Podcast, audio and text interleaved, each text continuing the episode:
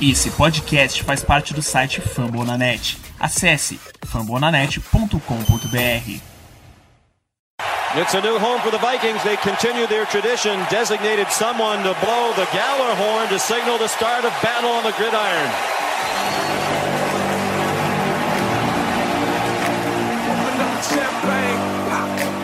It's my house, come on, turn it up. Uh. Hear a knock on the door and the night begins.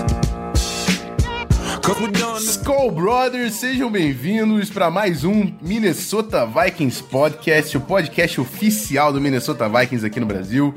Eu de novo aqui, Rafão Martins, falando com vocês. E, e eu vou confessar, eu tô meio sem jeito aqui, tô meio desacostumado, tá, tá estranho. A gente não vai falar de vitória hoje, cara. Eu já não sei mais nem o que é isso tanto tempo que eu não falo de derrota, então vocês me perdoem se tiver uma, uma cambalhada pra cá, pra lá, porque realmente é muito tempo que a gente tá vencendo. Eram oito vitórias consecutivas, a nossa sequência se encerrou agora nessa semana contra o Panthers. Foram mais de dois meses sem falar de derrota e pela primeira vez depois de dois meses vamos falar no podcast desse último confronto contra o Panthers. Para isso, teremos o Ricardo Bossi, nosso convidado, para fazer o preview do Bengals lá no final do programa. E agora já entra o Ramiro Pera, do Vikings FA, que tá sempre aí com a gente. Como é que tá, Ramiro? Já, já se recuperou de domingo? Foi, foi tenso, né?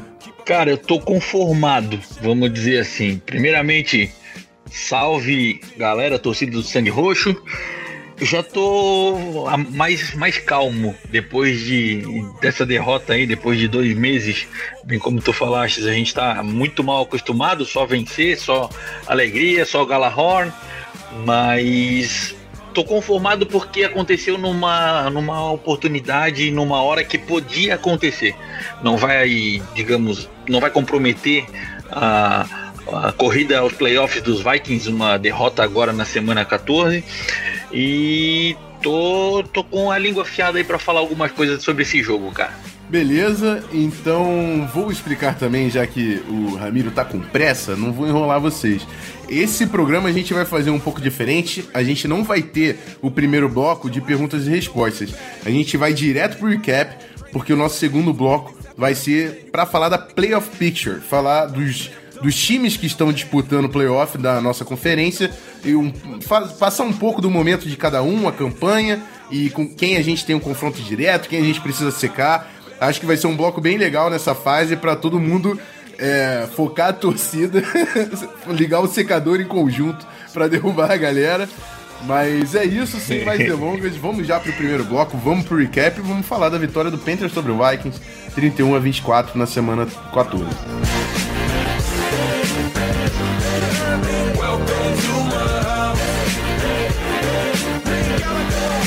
Welcome to my house. It's my house.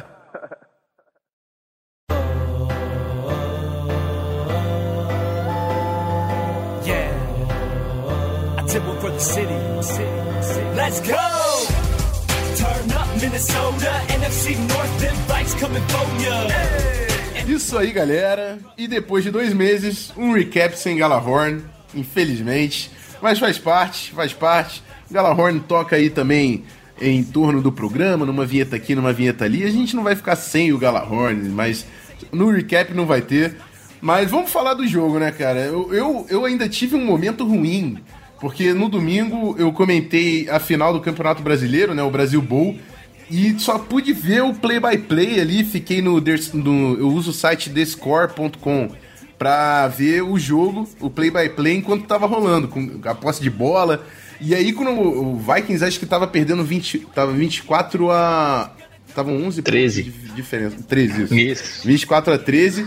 E aí voltou 24 a 24. Eu tava no meio da cabine querendo puxar o narrador, querendo falar, cara, porra, empatou, não podia. e aí depois a gente tomou um touchdown, fiquei, fiquei tenso, até porque perdi. A gente perdeu logo no jogo que eu não consegui assistir. Mas já assisti o condensado duas vezes para vir aqui falar com vocês as minhas impressões também. Mas eu vou dar a vez para quem viu ao vivo. Vou pedir para você, Ramiro, dar uma impressão aí. Primeiramente, vamos começar com o ataque. O que, que você viu do ataque? A gente teve também um início de conversa aí de, de, de dúvida em cima do Case Keenum. Eu já adianto que eu discordo, acredito que você também. E o Zimmer mesmo na coletiva já afirmou que o Keenan é titular no jogo contra o Bengals para acabar com esse, esse bafafá que estava sendo criado na mídia. Mas fala para mim, Ramiro, sua impressão do ataque nesse jogo contra o Panthers. Rápido e rasteiro. Três impressões primordiais sobre o que, que os Vikings têm no ataque e o que, que pode, o que, que não pode, o que, que faz falta, o que, que não faz falta. Primeiro, linha ofensiva dos Vikings. Pode parecer besteira, pode parecer piada que eu vou falar, mas Pat Alflin, como center da equipe dos Vikings, ele já faz uma tremenda falta quando não está em campo.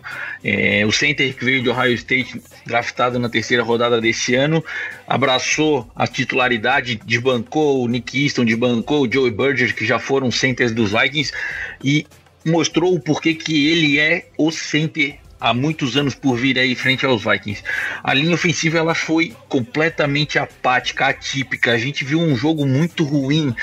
Não sei se falta de comunicação, não sei se a, a, a mudança de posição entre a, os jogadores mas a gente estava acostumado a ver um time protegendo muito bem o Casey Keenum, de, abrindo vários espaços para as corridas do, do Latavius Murray, do Jerick McKinnon, e nesse jogo a gente viu praticamente a linha ofensiva de 2016 jogando.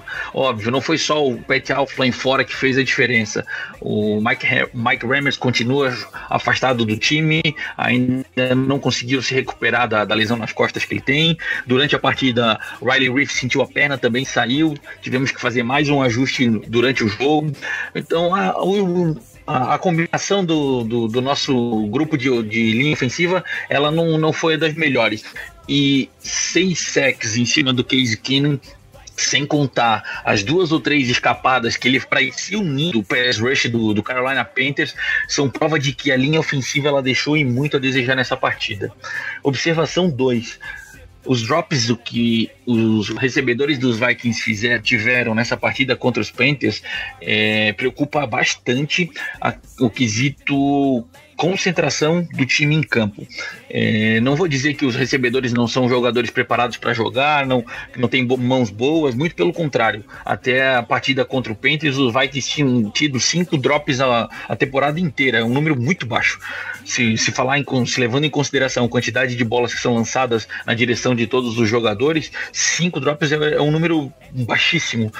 E Adam Killian, Stephon Diggs, Kyle Rudolph, Lacon Treadwell, todo mundo de parecer desconcentrado, não parecia estar 100% focado em campo. Visto isso, a, a, o touchdown que o Adam Thielen perdeu quando a bola bateu no peito dele dentro da end zone e a bola acabou caindo, uma bola para uma big play que o Kyle Rudolph deveria ter segurado e a bola passou no meio das mãos dele, Stephon Diggs deixou a bola passar entre as mãos dele, bateu no capacete, sobrou uma interceptação para a defesa do, do, Carolina Panthers. É, essa falta de, de, de, concentração dos recebedores é algo que, que incomodou, que me, que me deixou um pouco apreensivo ainda bem, como eu disse no início do programa, ainda bem que, que eu já estou conformado que foi um fato, um jogo isolado e se esperamos que não aconteça para os próximos jogos por vir. E terceiro, e não menos importante, a escolha do principal running back nessa partida. Uh, a gente viu o Latavius Murray começando com o maior número de, de tentativas de corrida, tentativas de, de saída do backfield, só que o Latavius Murray não teve uma, uma, uma partida das melhores não vou dizer que foi só culpa do jogador. A linha ofensiva, como eu reportei agora há pouco, foi grande parte do problema também. Mas em nove carregadas, o jogador anotou apenas 14 jardas. Dentro delas, uma corrida de 11 a gente dá, dá para dá perceber que ele teve bastante jogadas negativas. E o Jerick McKinnon não. Enquanto ele tentando, enquanto ele participando do jogo, com sete carregadas, ele anotou 46 jardas, sendo a mais longa delas 17, eu, eu não entendi, eu fiquei meio com, com receio do porquê que o Pat Sherman não utilizou, não liberou mais o, o McKinnon para jogar nessa partida do que continuar com o plano de jogo e apostando em cima do, do Latavius Murray. São as três impressões que eu tive assim que, que me deixaram preocupados quanto ao ataque dos Vikings. Mas como eu, como eu, como eu pontuei no início do, do programa, acredito que tenha sido um ponto fora da curva. O time não é ruim, o time não jogou o, o pior futebol do mundo, mas são ajustes que precisam ser, ser levados em consideração para os Vikings voltar ao caminho certo e, e sair com uma vitória na próxima partida. É perfeito. Só comentando em cima dos pontos do Ramiro, o primeiro sobre os drops, é, fizeram falta, né? Fizeram falta pra caramba no jogo, principalmente tipo, porque o, o e o Diggs tiveram oportunidade de fazer essas recepções, dois desses drops foram para touchdown, né? Então é uma diferença grande no, no placar. Mas eu não vou dar muito, muito pano para manga nesse assunto, porque a gente tá vendo eles consistentemente jogando com segurança durante toda a temporada. Então, numa amostragem tão pequena de um jogo, eu vou considerar que é um, foi um dia ruim. Eu, eu vou fazer isso. Eu acho que o Tillen e o Diggs, o Rudolph também nos últimos jogos, está sendo importantíssimo. Conquistaram esse direito. Eu não vou dar muito pano para manga. Se na semana que vem voltar a ser um problema, a gente começa a discorrer isso. Acho que foi um jogo ruim de execução em diversos fatores e, e os drops foi, foram um deles. Sobre a opção do McKinnon, concordo 100%. Para mim, esse era jogo pro McKinnon. É, o Murray é um cara muito bom em leitura de bloqueio e quando a nossa linha ofensiva estava abrindo os espaços, ele era extremamente é, competente é, fazendo a leitura e identificando o gap que estava abrindo, onde ele tinha que atacar, e depois que ele passava dessa linha inicial, ele tinha velocidade para disparar no segundo nível. Só que isso não estava acontecendo contra o Panthers. A gente teve muitas jogadas negativas, o, o, o front seven estava conseguindo entrar no backfield, a gente não estava abrindo espaço. E o McKee não estava conseguindo produzir jardas porque ele é muito bom em, em open space, né? Em open field, como eles falam. Ele tem aquela capacidade de dar aquele corte, de quebrar aquele teco que o Latavius Murray não tem. A gente sabe que ele é um cara um pouco mais, mais travadão ali, mas o McKinnon, a gente precisava dessa velocidade nesse jogo. Queria ter visto mais do McKinnon, mas enfim, foram nove carregadas por Murray, sete para o McKinnon. Espero que, assim, durante, um comentário meu durante todo sobre o jogo inteiro. A gente tem muito tape aí para ver e para não repetir coisas que aconteceram. E inclusive vamos destacar algumas delas na, lá na frente. E sobre linha ofensiva, é isso. Pat Alflin eu coloquei no Twitter, para mim tem que ser candidato Offensive Rookie of the Year. O que, a diferença que o cara fez quando saiu da linha ofensiva, deu para ver o tamanho dele já dentro do nosso time. O Riley Reef é um jogador importantíssimo, também tá tendo uma, uma baita de uma temporada. Vou trazer o coach do arroba ProFootballDoc, que é um especialista de futebol americano que falou que pelo ele sempre dá uma, um prognóstico a partir do que ele viu da lesão e ele falou que o, o, o Reef pode jogar na semana que vem e que no máximo perde uma semana. Então é um, é para o que poderia ser, a gente está vendo tanta lesão acontecendo, é, é pouca coisa. O Alflan também parece que o, o, o buzz lá da mídia é que ele deve voltar para esse jogo. Ele foi game time decision, né? Só no domingo, um pouco antes do jogo, que a gente ficou sabendo que ele não ia jogar. E o Ramers disse que a programação dele também é voltar aos treinos nessa semana e, se tudo der certo, jogar. Vamos ver, a gente precisa dessa linha completa de novo. O Ramers estava muito bem antes de sair do time. É, é claro, o Rashard Hill estava fazendo, tá fazendo uma temporada muito forte, mas nesse jogo contra o Panthers, para mim, foi disparado o pior jogo do Rashard Hill nesse ano com a gente. É, mas eu também não vou debruçar em cima disso. O Rashard Hill jogou muito bem pra gente, foi importantíssimo nesse streak que a gente teve. Não é por causa de um jogo que eu vou descreditar o nosso tackle, o nosso swing tackle, que pra mim é um dos melhores da NFL. Rafão, só um, só um comentário.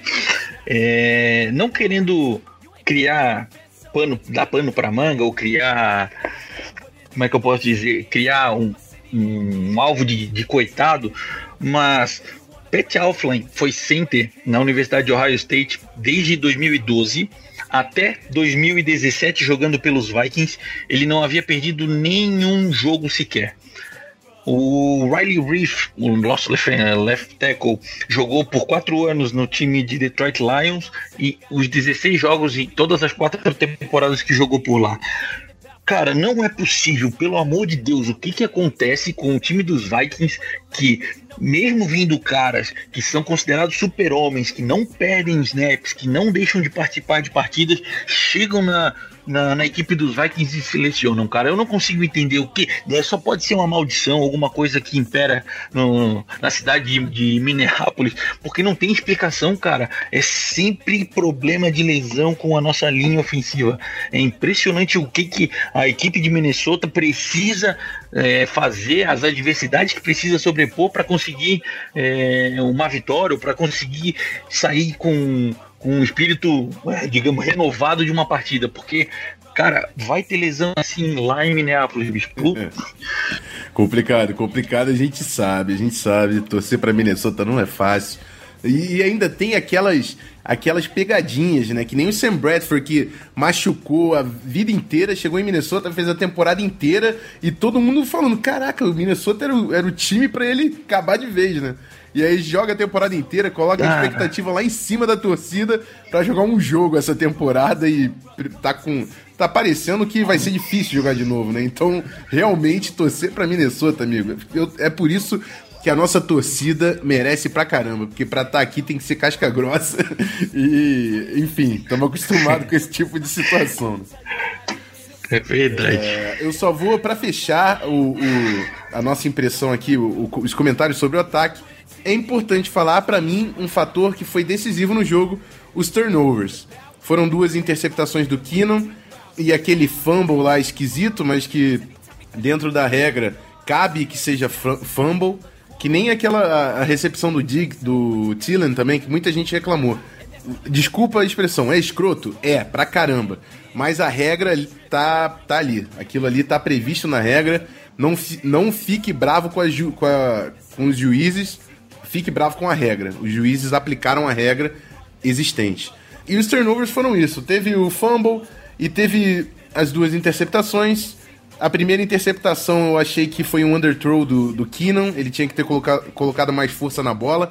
Essa bola longa sempre tem que ser ou na mão do wide receiver ou mais longe para ninguém pegar. Nunca antes. Se cair antes é sempre risco de interceptação, que foi o que aconteceu. E no passe do Diggs, o Dix podia ter pego a bola? Podia. Mas é o tipo de jogada que é, é o quick pass. Você pega, solta no peito para ele conquistar jardas. E foi muito fora do peito, foi muito no alto. O Dix teve que subir. Mesmo se conseguisse a recepção, não ia ter tempo de produzir jarda nenhuma. Então foi problema de precisão do Keenan nos dois lances. Mas foram dois passes ruins. Eu achei o jogo do Keenan muito forte é, passando esses dois, esses dois passes aí, essas duas interceptações. Concorda comigo, Ramiro? Tem algum comentário a mais para fazer do nosso quarterback? Não acredito que o Case não tenha comprometido a partida. E teve um problema de um primeiro passe no primeiro no lance do jogo que ele fez aquele underthrow direção do Adam Thielen, talvez tivesse jogado a bola um pouco mais longe, talvez tivesse jogado a bola na direção do Stephon Diggs, que estava numa marcação um contra um. Mas foi um, uma, uma decisão ruim naquele momento. Durante o jogo, com as dificuldades que ele estava tendo com a linha ofensiva, foi notório a habilidade dele de fugir de sex, de, de, de, se movimentar dentro do, do pocket e evitar jogadas negativas foi, foi impressionante. Acho que ele tem feito isso muito bem, os números não, não, deixam, não deixam mentir. Acho que partido passado esse, esse lapso, esse dia ruim para toda a equipe de Minnesota, Case ele não deve ser acreditado de forma negativa ou deve ser considerado o, o Judas, digamos, do time, porque ele fez o papel que ele tinha que fazer, dado que ele poderia fazer, ele, ele se saiu bem na, na, na posição durante o jogo. Isso aí, Vikings Brasil podcast continua case closed. Não tem. Ainda não tem Terry Time aqui, não que não fez um jogo, para mim, competente, principalmente com as dificuldades que a gente teve é, vindo da linha ofensiva e toda a proteção. É, vamos falar da defesa. Também, também tive algum, alguns problemas com a defesa, cara. Uh, a gente tomou o, o, aquele primeiro touchdown do Jonathan Stewart, que é inconcebível. Foi uma. O, o Panthers colocou uma linha é, desbalanceada, né? Com dois dois OLs a mais pro lado direito, bloqueou para a esquerda, pegou um counter, o Anthony Barr ficou preso no bloqueio e perdeu o gap. O cara saiu sozinho. As faltas, né, foram duas face mask num, num drive decisivo também do Panthers. É, no terceiro touchdown, que o Cam Newton fez o scramble e a gente pegou uma. A gente tinha uma chamada em zona e o, Fan, e o Devin Funches pegou a bola atrás do Kendricks e do Trey Waynes, fazendo uma cobertura em zona, perdidos. Devin Funches sozinho para fazer o touchdown. E no final do jogo teve mais aquela big play do Cam Newton, que teve um holding criminoso, acho que todo mundo já viu. Mas enfim, não pode. Né, Eu, eu, eu tô. Eu, eu quero que o Zimmer pegue tudo isso, veja esse tape para falar: olha só, isso aqui não pode acontecer de novo. Se esse jogo serviu para isso, para mim ótimo. Pega esse, isso, pega esse tape e fala: isso aqui não vai acontecer de novo, beleza? Tranquilo. Passando desse problema que eu acho que é pontual, foram problemas pontuais durante o jogo, eu tô com receio da nossa defesa contra o read option. É, contra o jogo terrestre que tem a opção da corrida do quarterback. Eu digo isso porque nos playoffs pode vir o Russell Wilson aí, que é um cara que gosta de fazer esse tipo de jogada. A gente ainda pega o Mitchell Trubisky também lá na frente, que é um quarterback que gosta de fazer esse tipo de jogada. E também vamos falar no, no, no bloco do preview. O Andy Dalton é um cara que gosta de fazer esse tipo de jogada. É claro que ele não tem o atleticismo de Cam Newton e de Russell Wilson, mas é um cara que gosta de fazer esse tipo de jogada. É outro ponto que eu espero que o Zimmer dê uma debruçada ali para dar uma olhada e a gente precisa jogar mais gap e menos pessoa. O problema de, do read option é quando você vai atrás de pessoa. Mantenha sua responsabilidade de gap, que você não vai ter problema contra esse tipo de jogada. Enfim, só meus pontos so- sobre a defesa. Eu não acho que foi uma, uma partida horrível também. Se você tirar as duas big plays, a do Jonathan Stewart e a do Cam Newton, a- a- os nossos números foram bem sólidos. Foram, foi nem 3 jardas por jogadas que o Cam Newton conseguiu. Foram menos de 150 jardas de passe, se eu não me engano. Deixa eu pegar o número exato aqui para passar. 137. 137. Então foi um, foi um esforço é, válido da defesa, mas a gente pecou em pontos decisivos, inclusive quando tava 24 a 24. E quando tava 24 a 24, a gente teve o que, que precisava do ataque. A gente não é um time conhecido pela defesa, era hora da defesa fechar o jogo. Não conseguimos fechar, só pra gente ficar sabendo. Nos playoffs, nesse jogo, a defesa tem que fechar o jogo. Não pode acontecer de novo. Ainda bem que foi temporada regular. A gente veio de uma sequência de oito semanas. É, O resultado que a gente conseguiu nessa sequência, muita gente tava falando besteira, que a primeira metade do calendário do Vikings foi fácil e a segunda ia ser casca grossa e a gente ia lá pra baixo. A gente ganhou tudo, a gente ganhou tudo. A gente ganhou do Redskins fora de casa, Rams, Lions fora de casa, Falcons fora de casa. A gente é o primeiro jogo que a gente perdeu depois do bye. Então, dessa sequência, perder um jogo extremamente aceitável. Além do mais, vamos falar no próximo bloco. A gente perdeu o jogo, mas teve um concorrente aí nosso que perdeu coisa muito pior do que um jogo. Mas enfim, no próximo bloco a gente elabora. Você tem mais algum comentário, Ramiro? Eu acho que você não deu seu parecer ainda sobre a defesa, né? Faz aí o último comentário aí pra gente partir pra falar de playoff. Eu ia pontuar praticamente aquilo que tu falou agora, Rafão. O Ken Newton não teve uma partida excepcional. Exceção foi a corrida dele no final do jogo, que praticamente selou a vitória do Carolina Panthers. Foram números bem modestos: 137 jardas aéreas, um touchdown, uma interceptação. O Jonathan Stewart, por mais que ele tenha anotado 103 jardas contra a defesa dos Vikings, também não foi uma partida excepcional. Ele anotou 103 jardas, tirando 60, seriam 43 jardas numa partida inteira. O McCaffrey anotou 35 jardas. É, eu, honestamente, eu não fiquei preocupado com a apresentação defensiva do time. Como eu pontuei no início do, no início do programa, o que me preocupou foi a falta de atenção em jogadas-chave, a falta de atenção em determinados pontos do jogo. É, serviu de lição, espero que tenha servido de lição para os Vikings para que não percam o foco, para que não tenham problema nas próximas partidas por vir. Principalmente falando de playoff, que não, não tem uma segunda chance. Ou ganha ou vai embora. Então, botar a cabeça no lugar, botar o time de novo no, no, no trilho, nos eixos.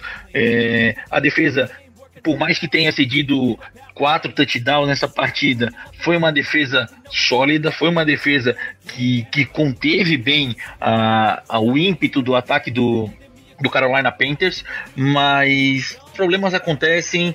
Foram duas jogadas que mudaram uh, o início da partida com o, o, o touchdown do Jonas Stewart abrindo o placar e o término da partida, com o Cam Newton levando o Carolina Panthers à linha do, do first and goal naquela corrida, mas o, o, o, meio todo do, do jogo, da partida, foi uma, uma, partida bem disputada, uma partida bem jogada.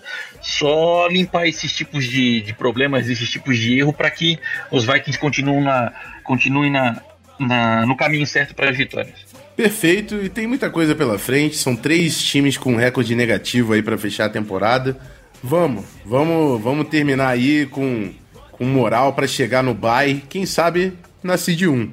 E para a gente saber se a gente chega na Seed 1, vamos falar dos nossos concorrentes, vamos falar um pouco mais dos adversários na NFC nesse nessa playoff run aí, nessa disputa pela vaguinha na pós-temporada no próximo bloco.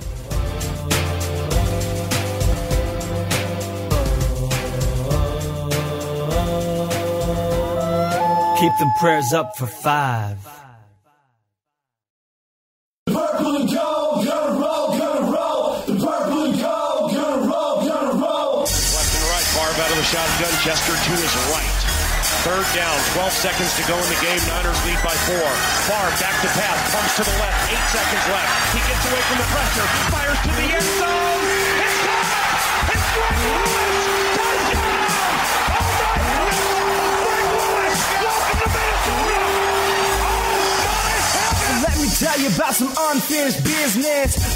Isso aí, galera. Segundo bloco hoje tá diferente, né? Playoff Picture, vamos falar de quem tá na briga pela vaga na pós-temporada. E eu coloquei aqui, além do Vikings, os, os times que estão hoje classificados aos playoffs, sendo o último deles o Falcons, e adicionei o Seahawks, que também tem a mesma campanha do Falcons, então vai depender dos três últimos jogos aí. É claro, tem outros times aí por fora. O, o Packers é chato, né? Tá sempre ali, parece que os caras. Era pra ter perdido do, do- Caraca, era pra ter perdido do Browns, nem pra isso o Packers serve, mas beleza. Tomara que os torcedores do Packers não ouçam isso aqui, porque depois vão lá no meu Twitter me xingar de novo, mas enfim. Vamos tocar esse barco. É, vamos começar pelo número 1 um da conferência. Vamos começar pelo Philadelphia Eagles. O time é muito forte nas trincheiras, que eu, é o, o primeiro lugar que eu olho. É muito forte na linha defensiva, é muito forte na linha ofensiva. Não teve uma partida muito boa contra o Seattle Seahawks. Contra o Rams já mostrou força total de novo, mas a defesa pecou. O Rams fez muito em cima dessa defesa do Eagles. É uma coisa que eu olhei com bons olhos essa defesa do Eagles sofrendo pro Rams, então a gente tem capacidade também de fazer ponto nos caras. Mas não tem como passar por Eagles sem dar o destaque. Carson Wentz, o quarterback titular, que era concorrente para MVP melhor jogador da temporada, foi confirmado, tá fora da temporada com lesão no ligamento do joelho e o Eagles vai terminar a temporada com Nick Foles. Nick Foles é um cara que já teve uma temporada absurda com o Eagles, se eu não me engano, foi no sistema do Chip Kelly, se eu não me engano, e foi e conseguiu garantir a vitória pro Eagles também no final do jogo. Quando tava precisando de pontos, o, o- o Nick Foles fez o suficiente para garantir a vitória. Acho que é um time que ainda consegue disputar com o Nick Foles. Assim como o Vikings conseguiu carregar o piano com Case Keenum, acho que o Eagles tem estrutura suficiente para carregar o piano com o Nick Foles. O teto cai, o potencial deles realmente vai cair, mas eu acho que eles ainda estão na briga e não dá para descartar um elenco forte que é o de Filadélfia. Qual a sua impressão sobre o número 1 um da conferência hoje, Ramiro? Eu concordo contigo, Rafão. Até porque, além de ter um bom elenco, uma boa equipe, o calendário daqui pra frente do Philadelphia Eagles, ele, ele não é que ele é fácil, mas ele é favorável, porque são dois jogos para terminar a temporada em casa contra o Oakland Raiders e contra o Dallas Cowboys. Ok, Dallas Cowboys, jogos rivais de divisão, provavelmente, dependendo do como for daqui pra frente, o Dallas Cowboys pode chegar querendo brigar por uma vaga nos playoffs, só que jogar contra o New York Giants, jogar contra o Oakland Raiders, eu vejo, eu acredito que o time do, de Filadélfia consiga pelo menos umas duas vitórias. Vai ficar aí por definir se o Dallas jogando em casa consegue ou não consegue confirmar o first seed, mas o Philadelphia Eagles, meu, meus olhos, é o time a, a ser batido hoje na NFC por conta do, do, do recorde que tem uma vitória a mais sobre os Vikings. Perfeito. O, o Cowboys tá 7-6, né? Tá, só tem a diferença de um, de um jogo, de uma vitória, pro, pro Falcons, que é o primeiro, é o time com a pior campanha hoje classificado nos playoffs. Mas seguindo do, do Eagles, Vamos partir pro, pra Seed 3 hoje, que é o Los Angeles Rams, rival que a gente conhece bem, a gente já viu e sabe do potencial desse ataque, que foi o melhor da temporada quando encarou a gente. É, o Jared Goff muito forte, Todd Gurley continua sendo muito consistente. E eles têm tape de jogo, o Rams e o Vikings, né? Isso aí é.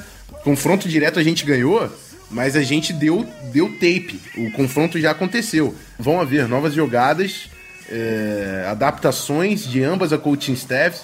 É um time muito perigoso. Tô falando isso porque a gente precisa garantir a vantagem em cima deles. Precisamos garantir que contra o Rams temos o mano de casa. A única coisa que eu acho tranquilo acontecer agora é o Eagles ter a vantagem contra a gente. Mas todos os times abaixo a gente tem que garantir que o mano de casa é nosso. Sua impressão sobre o Rams, Ramiro, por favor. Rams pega agora Seattle Seahawks lá em Seattle, jogo duríssimo.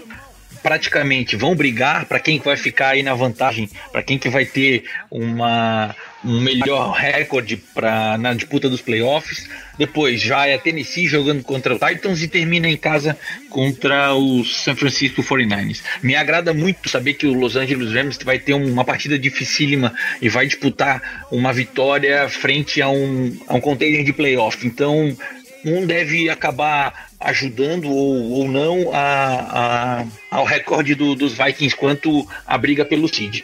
É, essa divisão do Rams, do Seahawks, tem jogadores em comum, assim como a, a, a, divisão sul, né? Que Falcons, Panthers e Saints se enfrentam e são três times disputando playoffs. Pra gente é super positivo. Vão todos eles se matar. Isso aí, deixa os caras brigando entre si. é, vamos pra Seed 4, New Orleans Saints. Pra mim, eu, eu tenho muito medo desse jogo terrestre. Os caras estão produzindo muitas jardas em qualquer um que eles veem, que eles conseguem ver pela frente. O Alvin Kamara não jogou contra, não jogou contra o Falcons, não, né? Ele saiu durante o jogo do, do Falcons, logo no início, com uma concussão. Talvez perca também a próxima partida por causa desse problema. É difícil você sair do protocolo em uma semana.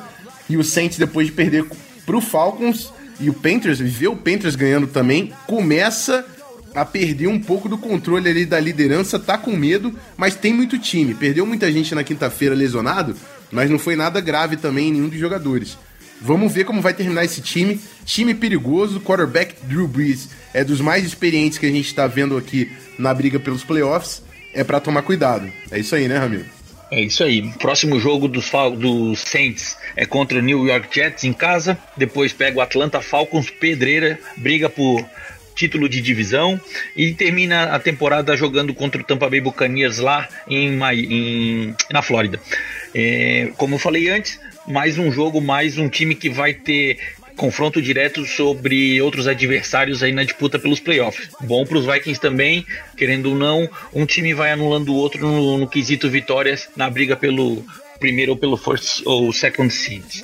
Vocês não achem que eu estou falando errado, mas agora vai parecer que eu estou fazendo um, um, uma análise da divisão sul, mas é porque os próximos dois times são das mesma, da mesma divisão que o Saints. É, a seed 5 no momento é a do Panthers, que a gente conhece muito bem, acabamos de jogar. Assim, acho que o Panthers, eu, eu falei desde o início, era o time que eu tinha menos medo dos três que estão disputando. Mas eles têm um elemento ali chamado Cam Newton, que quando joga é difícil qualquer um parar. Pode ser o Patriots. Se você acha que o Patriots é o melhor time da liga, o Cam Newton contra o Patriots, se ele resolver jogar, o cara joga. Então é bom também tomar cuidado. Eles têm um confronto direto contra a gente. O que eu quero dizer com isso? Se for para secar alguém, amigo, seca o Panthers. O Panthers não pode ganhar. Porque o Panthers tem um confronto direto contra a gente. Se terminar com a mesma campanha, eles têm o desempate. Então, se for para secar, vamos ligar o secadorzinho ali contra a Carolina, que pega o Packers, né? Agora na seguida. Olha, mesmo sendo Green Bay Packers, eu acredito que vamos fazer uma fezinha pro, pro time do, do cabeça de queijo derrubarem o, o Carolina Panthers, pra gente ficar tranquilo com uma, uma vitória a mais aí em, frente ao Carolina Panthers, porque querendo ou não, sim, é, como o Rafão falou, é o principal é o principal oponente que os Vikings vai ter que derrubar caso consigam um, um empate no, no, no recorde junto com os Vikings. Como eles têm vantagem no confronto direto, eles ficariam na frente. Próximo jogo contra o Green Bay em casa, depois Tampa Bay Buccaneers em casa e termina a temporada contra o Atlanta Falcons lá no Mercedes Mercedes-Benz Stadium. Pedreira também o time de Carolina daqui para frente, hein? tá complicado. É, é, difícil jogar nessa divisão. Principalmente nesse ano, tá muito difícil jogar nessa divisão. Vamos terminar com mais um time da divisão sul, o Atlanta Falcons, que a gente também conseguiu ganhar 14 a 9. Time que foi pro Super Bowl no ano passado, tem o atual MVP, que é o Matt Ryan, eleito no ano passado, muito forte ofensivamente e conseguiu ganhar do Saints, que era o time hypado lá em cima por todo mundo. Tem que tomar cuidado com o Falcons, os caras são dos mais veteranos aí na disputa pelo playoff. Temos o confronto direto e eles têm uma vitória a menos do que Panthers e Saints. Então, se for no confronto direto, ainda torcemos para o Falcons para equilibrar as campanhas lá na divisão sul. Adicionando a isso, Rafão, próximos jogos do Atlanta Falcons. Joga fora de casa contra o Tampa Bay Buccaneers, joga fora de casa contra o New Orleans Saints, ótimo jogo um do, do, dos times vai ficar aí com menos vitórias frente aos Vikings e termina a temporada em casa contra o Carolina Panthers. Aí a NFC Sul eles tendem a se matar aí daqui para frente. Alguém vai ter que ficar com menos vitórias e provavelmente um dos três times deve ficar fora dos playoffs. É, ficou, ficou esquisito, né? Porque eles ficaram muitos jogos divisionais aí no final do calendário. A gente não pode falar muito também que vai pegar Packers e Bears, né? Mas a diferença é que os times lá tá todo mundo disputando o playoff. Vamos ver como é que vai ficar essa briga. Hoje o Vikings tem a seed 2, a campanha de 10 vitórias e 3 derrotas. Estamos à frente é, de, na campanha de todos os times, menos do Eagles, que tem 11 vitórias e 2 derrotas. A gente vai acompanhar como vai ser o aproveitamento do Eagles aí nesses últimos três jogos sem o Nick Foles. É isso. A imagem de playoffs é essa. Vamos secar o Panthers. A gente precisa que o time que tem o confronto direto contra a gente caia. E, e isso, e vamos de repente secar o Eagles ali também. Quem sabe a gente consegue é, recuperar essa Seed 1 no final da temporada. Mais algum comentário? Vai, fala, Ramiro. Só adicionando, só adicionando um time que é bem perigoso quando chega no final do ano, principalmente no mês de dezembro, que o recorde do Seattle Seahawks ele, ele vira da água para o vinho. É impressionante a força que esse time tem no, na reta final do, da temporada regular da NFL. O Seattle Seahawks hoje tem a campanha de 8-5. E por mais que não figure entre os times na, na, na, na lista do, dos classificados para o play, playoff hoje, é um time a se a se preocupar. Tem três jogos. Os próximos três jogos é contra o Los Angeles Rams em casa, contra o Dallas Cowboys lá no AT&T Stadium e termina a temporada jogando em casa contra o Arizona Cardinals. É um time cascudo, é um time forte, é um time que já teve Super Bowl. É, defesa, por mais que não esteja das melhores, com a lesão de, de Earl Thomas e Richard Sherman, é um time que costuma aprontar aí na, na reta final do campeonato. É, perfeito. É, o, o Seahawks é dos times mais cascudos. É, só o Ramiro deu uma trocada ali. Quem tá lesionado dos safeties é o Cam Chancellor. O Earl Thomas tem jogado Cam os últimos jogos. É, Earl Thomas e Richard Sherman mas também é importante destacar que saíram Bob Wagner e o KJ Wright. Bob Wagner, para mim, era um dos favoritos a jogador de defesa do ano. Saíram machucados no último jogo contra o Jaguars. O Seahawks perdeu né, para o Jacksonville Jaguars na, na semana passada. E, e o Bob Wagner parece que vai perder alguns jogos. E aí vai ficar complicado para essa defesa. Russell Wilson, para mim, também tá ali disputando MVP, tá jogando demais. Mas, amigo, tem uma hora que não dá. A defesa vai caindo, vai perdendo talento, e aí vai sobrecarregando o ataque. O, o, Russell Wilson tinha uma partida péssima até o terceiro quarto contra o Jaguars, duas interceptações, menos de 100 jardas. Conseguiu no finalzinho fazer alguma graça, mas ainda assim o Jacksonville garantiu a vitória. Vamos ver, é um time para ficar de olho. E eu vou falar aquele, né? A gente tem que ficar de olho no Packers. É um time com um elenco não no mesmo nível dos outros, mas o Aaron Rodgers é o Aaron Rodgers. Então vamos monitorar o Packers, que sempre faz bem. Mas é isso, é a imagem dos playoffs. Lembrando que se o Vikings vencer na semana que vem, a gente pode garantir a divisão. Então vamos torcer por vitória contra o Cincinnati Bengals. Falando de Bengals, vamos pro preview, bloco final do programa, convidando o Ricardo Bossi, torcedor do Bengals, para falar um pouco do nosso jogo da semana que vem, depois da vinheta.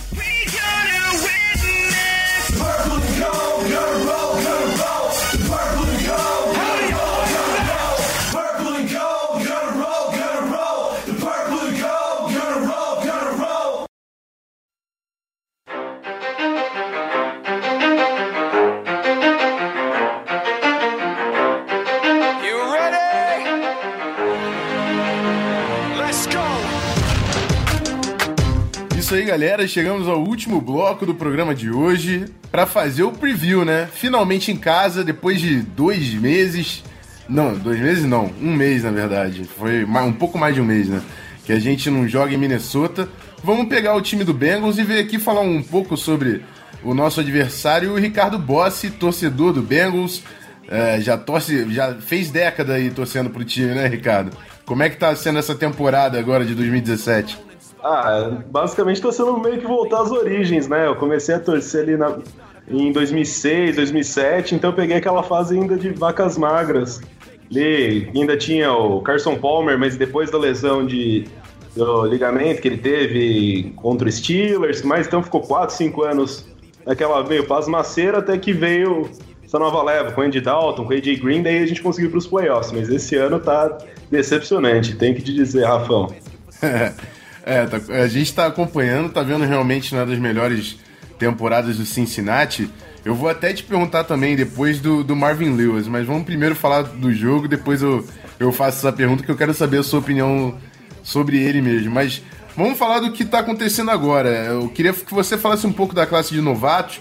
O, o Joe Mixon, que era um cara que tinha bastante expectativa e é running back titular, perdeu o último jogo por concussão. E é, é claro que não, a gente não vai ter uma, uma medida se ele realmente joga ou não, que ainda não chegou na quarta-feira, que saiu o primeiro injury report. Mas tem também o Carl Lawson, né, que é um edge rusher aí que foi da quarta rodada, já tem 7 sacks e meio aí na temporada, um número muito expressivo pro, pro novato. Como é que tá essa, essa nova turma aí que chegou no Cincinnati nesse ano? Então, a Cincinnati tem assim uma tradição que não é exatamente uma coisa que eu gosto, de não normalmente os novatos não têm muito tempo de campo. Esse ano o Mixon até conseguiu o espaço dele, apesar de ter começado a temporada como reserva. Inicio, uh, o início da temporada, a gente, o, o, Marvin Lewis mandava a campo principalmente Jeremy Hill e o Giovanni Bernard. Então, o Mixon, que antes do draft teve alguns problemas fora de campo tudo mais, ele é o mais talentoso deles, isso é, sem dúvida. Só que não conseguia ver muito campo. Quando conseguiu, conseguiu boas jardas tudo mais. É, chegou até bater 100 jardas, acho que contra o Browns, umas duas, três semanas atrás. Só que com a concussão, é, realmente não dá para saber se ele vai jogar. O John Ross, que foi a escolha de primeira rodada, não, não teve oportunidades. O único toque que ele teve na bola na temporada foi uma corrida, ele conseguiu 12 jardas e sofreu fumble, acho que foi na semana 2 contra o Texans. Mas o Carl, o Carl Lawson tem sendo, tá sendo a grande surpresa. Ele conseguiu ali cavar um espaço com, é, roubando alguns snaps do, do Michael Johnson e conseguiu se sair bem. Nas últimas semanas ele tem tido uma redução de snaps, não sabe, e não tem nenhuma causa aparente. Nas últimas duas semanas, se eu não me engano, ele jogou apenas 43 snaps somados. Então, é, pode ser que seja assim. Ah, já vimos que ele tem potencial e agora vamos testar outras, outros jogadores na posição para já fazer uma experiência para o próximo ano. E ele já está meio. Sim, a gente já sabe mais ou menos como ele vai reagir, mas eu vou dizer que eu fico um pouco decepcionado com essa atitude da, da direção. E além dos rookies desse ano, temos também os do ano passado que não jogaram, né? Tem o, o cornerback William Jackson, que tá conseguindo agora espaço com as lesões de do Pac-Man Jones e do Kirkpatrick. Então, ele tem feito bons jogos nos últimos nas últimas semanas, só que ele ainda é muito inexperiente. É o segundo ano dele na liga, só que ano passado ele se machucou ainda no training camp. Perfeito. É, e a secundária do Bengals, mas é, eu vi que o Pac-Man Jones machucou, acho que foi no jogo contra os Steelers, se eu não me engano, né? E, e o Kirkpatrick, você falou aí também que tá sofrendo com lesão. É, tem prospecção, já sabe se eles conseguem retornar para o jogo contra o Vikings? O Pac-Man Jones foi para Injury Reserve. Ele tava com uma lesão de virilha e o Kirkpatrick não jogou nesse final de semana por conta de uma concussão. Então, é, tudo depende se vai conseguir é, passar pelo protocolo de concussão. Perfeito. É, era tanto do Mixon, né? Mixon, o Burfict e o Kirkpatrick, os três não jogaram, os três por conta da concussão. É, estão batendo cabeça, literalmente, pessoal. Mas. É, eu separei até na pauta pra gente falar da, da linha ofensiva, especificamente. Se você quiser, você pode até dar atenção realmente a esse grupo. Mas eu queria uma que você explicasse, na verdade, ao que se deve a, a, a queda de volume do, do Andy Dalton, assim, em, em números, né? Não tá conseguindo produzir tanto quanto em anos anteriores. O AJ Green a gente ainda vê fazendo um jogo ou outro muito bom. É, também tem o Tyler Eifert, né? O Tyrande, que era um dos alvos favoritos aí do, do Dalton na end zone, que também tá fora da temporada. Ao, ao, que se deve você, você, na sua concepção, né? Acompanhando o time, eu queria a sua impressão da queda de rendimento do, do ataque do Bengals em relação a anos anteriores. Se você quisesse focar na linha ofensiva, se quisesse apontar outros grupos. Então, o problema, assim, vou dizer, um pouco da regressão que aconteceu com o Bengals nessa última temporada, eu atribuo a principalmente dois fatores. Uh, primeiro, a saída de dois, duas peças-chave da linha ofensiva, que foi o Kevin Zeitler, que foi para o Browns, que era right guard, e o Andrew, Andrew Whitworth, que é o left tackle, que foi para o Rams. Além disso, teve o, o coordenador ofensivo é o, era o, o Kansas Pease, só que ele estava fazendo um trabalho bem ruim, tanto é que nas duas primeiras semanas, se eu não me engano, o Andy Dalton chegou a ser sacado oito vezes, lançou cinco interceptações, e ele foi, o Pease foi demitido na, logo na segunda semana. E com isso, assim, o Bill Lazor assumiu o time, o, o, os números do Andy Dalton melhoraram muito com o, com o novo coordenador ofensivo. Até tenho anotado aqui, depois da mudança de coordenador, defensivo, de coordenador ofensivo, foi, ele conseguiu lançar 21 touchdowns e 5 interceptações, que é uma marca significativa até. Mas o time teve uma queda de rendimento. Sim, o, o grupo, como a, a linha ofensiva não tá, vai conseguindo abrir espaço para os running backs correr, correrem e estava cedendo muito sacks, nas seis primeiras semanas foram 19 sacks. Nas seis últimas foram 10. Então já caiu pela metade. Então assim, e muitos jogadores inexperientes. Então, é, chegou até o momento de fazer rodízio de left tackle e, left, e, e, right, e right tackle. Então era o Ogbuehi, o Jake Fisher e o Andre Smith, que inclusive passou pelo Vikings na temporada passada. Eles ficavam rotacionando, cada drive entrava dois ali para ver quem funcionava melhor. Então eu acho que acaba sendo isso, não dá muito para você trocar o pneu com o carro em, movimento. Então o Bill Lazor até acho que deu uma ajeitada, o time quase ganhou do, do Packers em Green Bay, conseguiu alguns jogos bons, mas assim, precisa, precisa voltar ali, trabalhar melhor na off-season. E eu acredito que assim, o Dalton não é a solução, mas também ele não é o principal problema. Perfeito. É, a gente sabe muito bem como é que é isso, né? A gente teve a troca de coordenador ofensivo no meio do ano passado o Norv Turner saindo para o Schumer assumir. E a gente conseguiu ver na, com, a, com a off-season, é claro que teve a, todas as mudanças de elenco, mas o playbook também teve uma grande mudança. Ele, o Shermer, no ano passado, ficou praticamente usando a base do, do North Turner. Né? É difícil você, no meio do campeonato, conseguir fazer um ajuste muito grande, uma mudança muito grande. Né? né? Mas então é isso, eu vou, vou abrir o microfone agora para o Ramiro para ver se ele. Você preparou alguma pergunta antes da gente partir para os pontos fortes e fracos, Ramiro? Olha, Rafa, estava comentando com o Ricardo aqui nos bastidores que a pergunta que eu ia fazer era justamente sobre o, o, o rendimento do ataque do, do Cincinnati Bengals, mas improvisando de última hora aqui uma pergunta sobre a situação atual dos Bengals, a defesa, que já foi bem conhecida aí por parar o jogo corrido, tem, tem cedido bastante jardas nesse ano. Tu, tu tem, mas o, qual a tua impressão do que, que pode ter acontecido nessa temporada para a defesa do, do Cincinnati Bengals ter cedido tantas jardas as equipes adversárias correndo com a bola?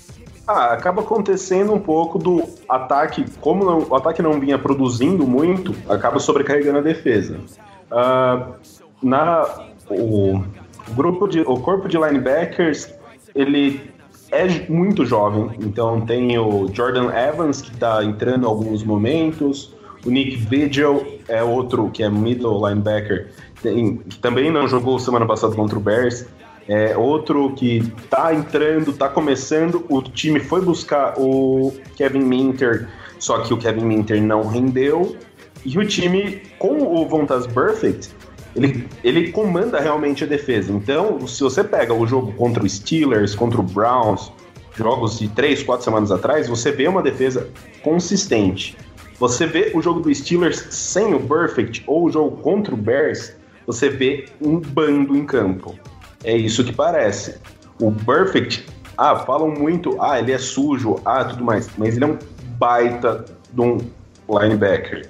Ele lidera o time, ele é o principal tacleador e ele reconhece muito o que o ataque está tentando fazer.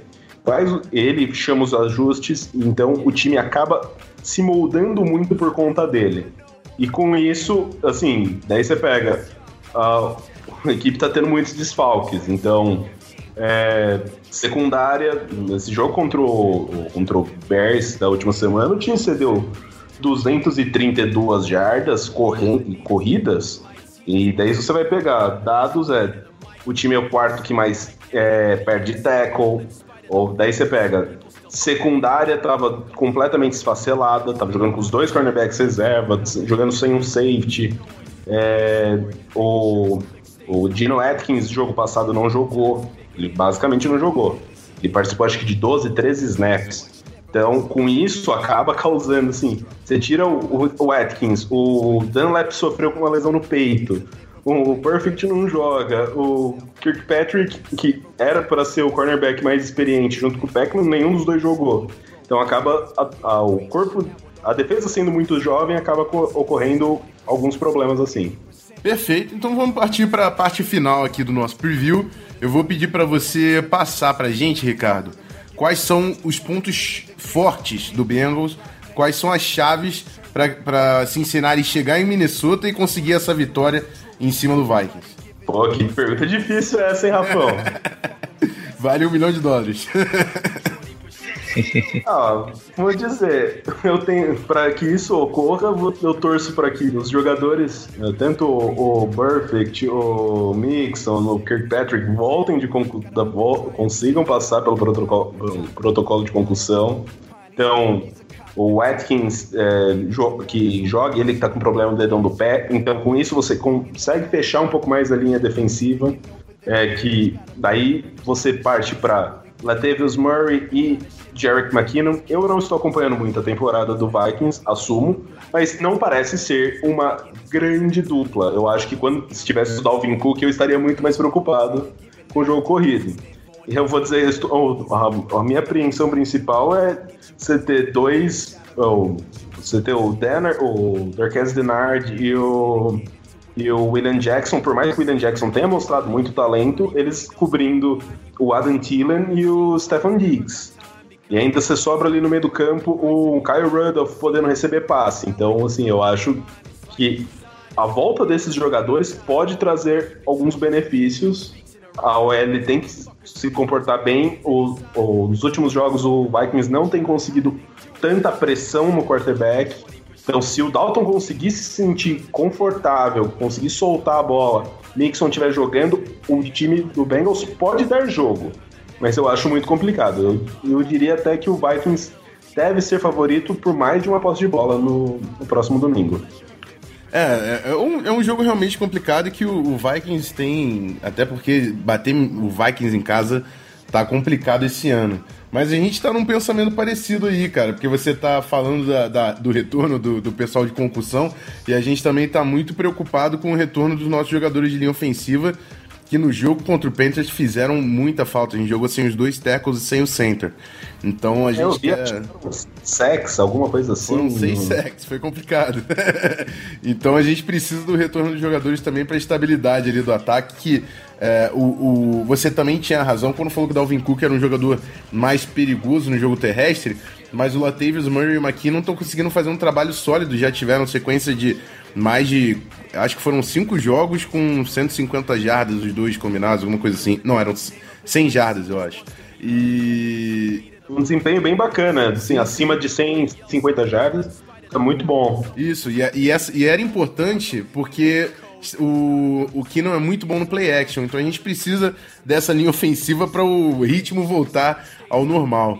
É, mas aí, voltando o foco pro Bengals, eu queria que você falasse quais são os pontos fracos.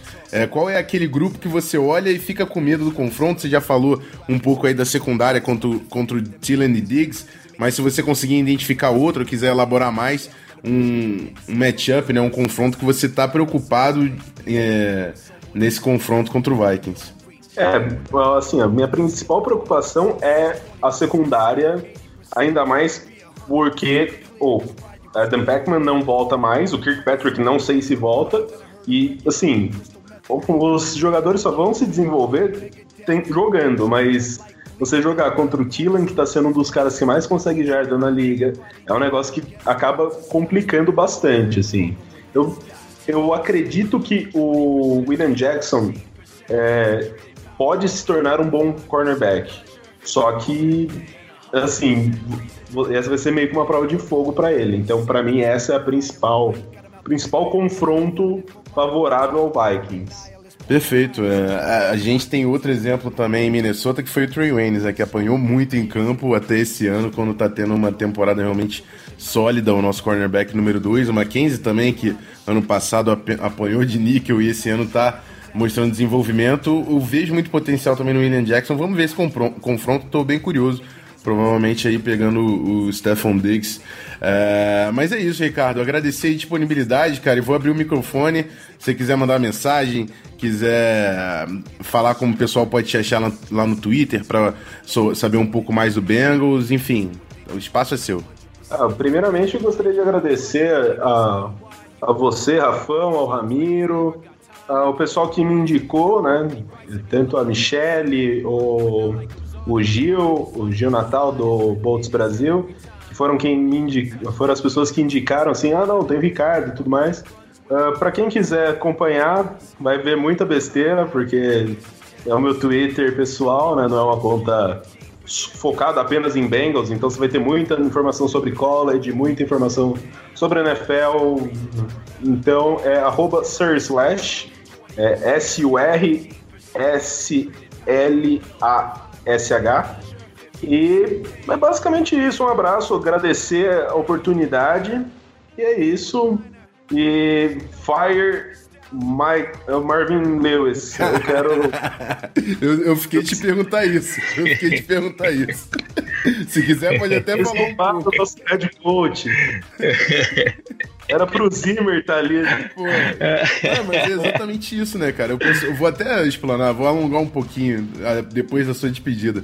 Porque eu até comentei da, do fato de o Bengals ter tido o Mike Zimmer do Vikings, o nosso head coach era coordenador defensivo é, embaixo do Marvin Lewis, que ainda é o head coach do Bengals. O Jay Gruden, que é o head coach do, do Redskins também, era coordenador ofensivo embaixo, emba, ofensivo embaixo do Marvin Lewis. E o Hugh Jackson, que está no Browns, também era coordenador ofensivo embaixo do Marvin Lewis. São três head coaches que saíram e o Lewis continua lá.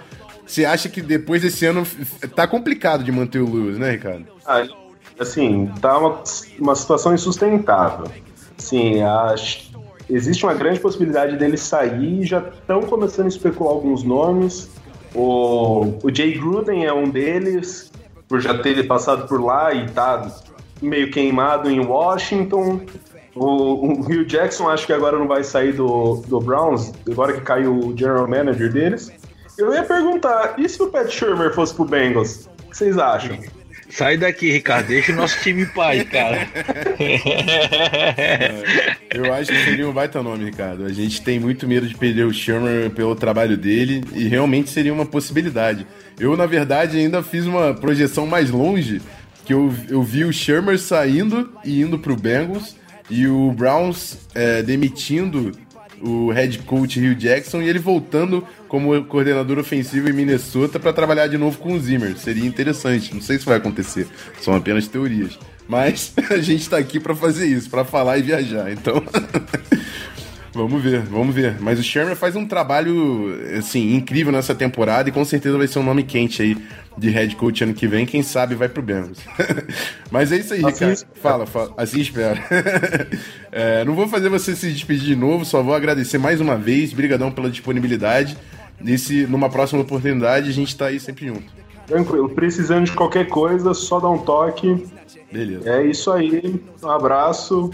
Good day. E vamos aí. Rumo ao top 10 no draft. Tá certo. Valeu, Ricardo. Abração, cara. Até a próxima. Falou. Valeu, Ricardo. Um abraço. Obrigado, Ramiro.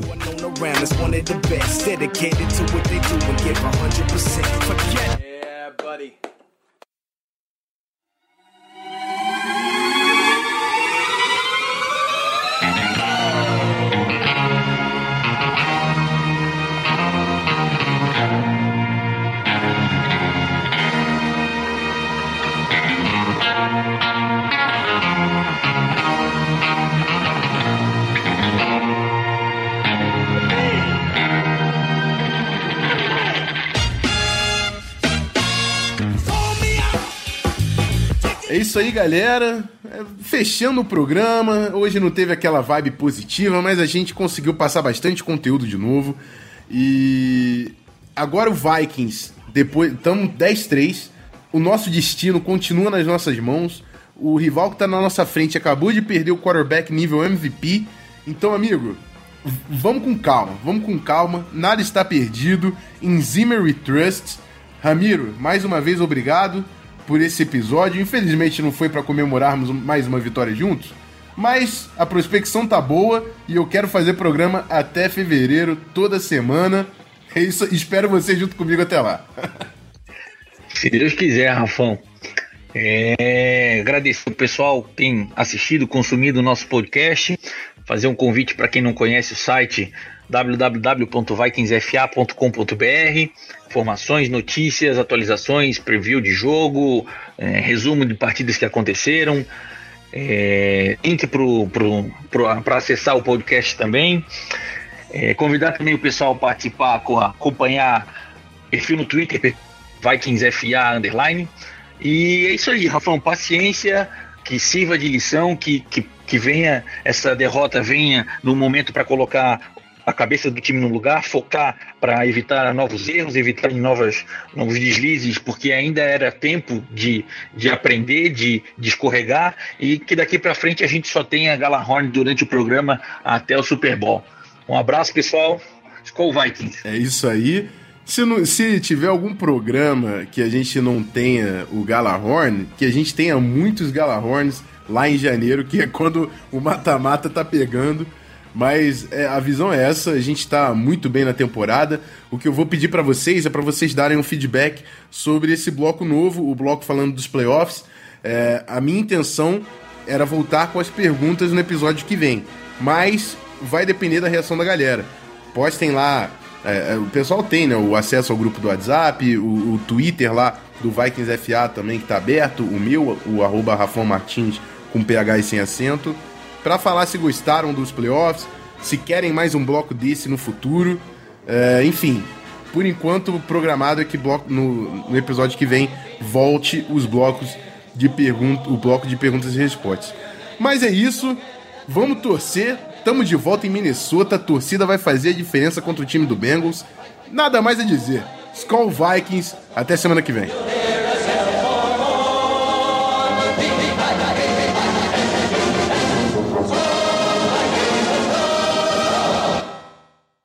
Go Vikings, let in the game. Mm-hmm.